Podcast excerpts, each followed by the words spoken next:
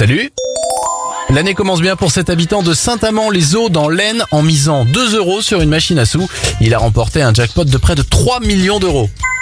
Et belle invention, une jeune entrepreneuse a inventé une douche publique automatique en libre service pour les sans-abri. Les autodouches mettent aussi à disposition gratuitement du gel douche, du savon, des rasoirs et des serviettes hygiéniques.